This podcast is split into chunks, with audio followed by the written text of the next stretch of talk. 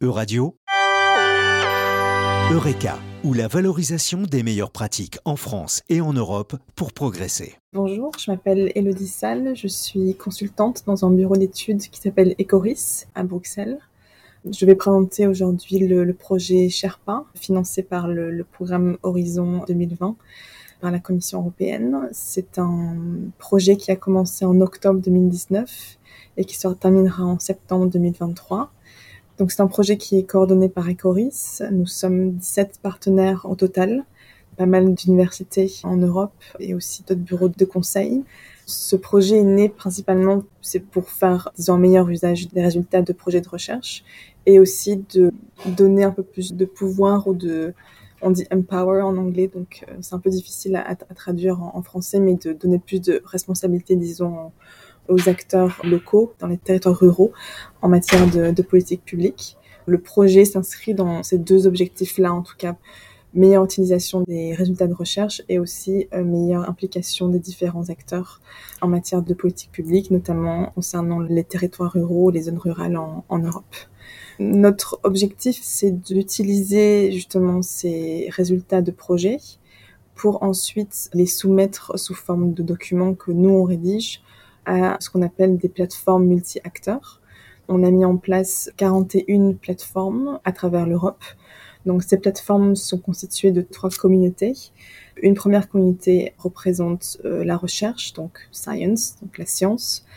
Une deuxième communauté représente la société, donc society, et la troisième communauté représente ce qu'on appelle policy, donc c'est plus les élus et les politiques. Ces trois communautés font partie des plateformes.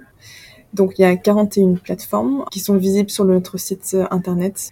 Ces 41 plateformes discutent d'un sujet en particulier qu'elles choisissent sur la base de suggestions des plateformes, mais aussi en collaboration avec les partenaires et avec la Commission européenne.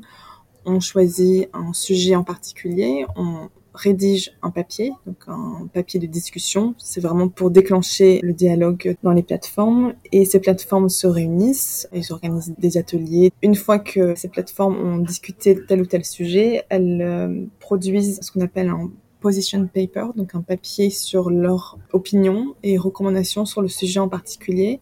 Ça peut être au niveau local, au niveau un peu plus régional, national ou alors euh, européen sur cette, ce sujet en particulier, donc sur les politiques publiques ou sur l'agenda de recherche.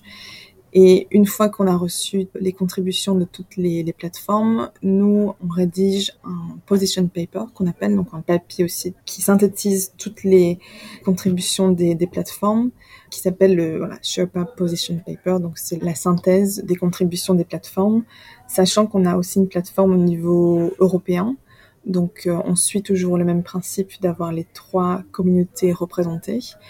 Donc euh, la science, société et politique, qui se réunit aussi plusieurs fois par an pour discuter justement du même sujet. Donc c'est un peu le processus qu'on suit dans le projet. Ça c'est vraiment le cœur de nos activités euh, à Sherpa. Donc vraiment de créer ces interfaces au niveau local en invitant justement les représentants et représentants des différentes communautés pour discuter d'un sujet en particulier et émettre des recommandations qui sont ensuite synthétisées au niveau d'un papier central, on va dire. Tous les papiers sont disponibles en ligne. On a commencé la première année sur la, vision à long terme pour les zones rurales, donc qui a été lancée par la Commission européenne en 2019. Via Sherpa, on a, on a contribué. Le premier sujet, c'était sur ça.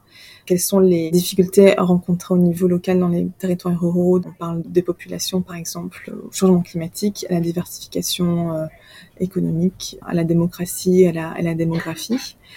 Et là, pour la dernière année, on lance un sujet sur le thème de la gouvernance qui est assez important en termes de démocratie, tout simplement, comment les, différents acteurs et actrices au niveau local peuvent contribuer aux politiques publiques, que ce soit euh, des différentes euh, communautés dont je parlais euh, précédemment, notamment le, donc la science, donc les, les chercheuses et chercheurs, les différentes politiques, la, la, société civile, les associations, mais aussi les jeunes et les autres groupes, on va dire, plus vulnérables.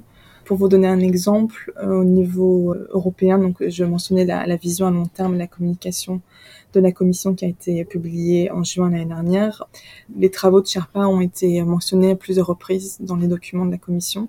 Donc c'est assez euh, intéressant de voir que voilà, ça a été pris en compte et que justement ces contributions qui venaient directement du niveau local, hein, sans filtre on va dire et sans changement, ont été pris en, en compte dans la communication. On est invité aussi à différents événements. On a participé à la COP à Glasgow en, en Écosse et euh, sinon il y a un parlement rural européen aussi.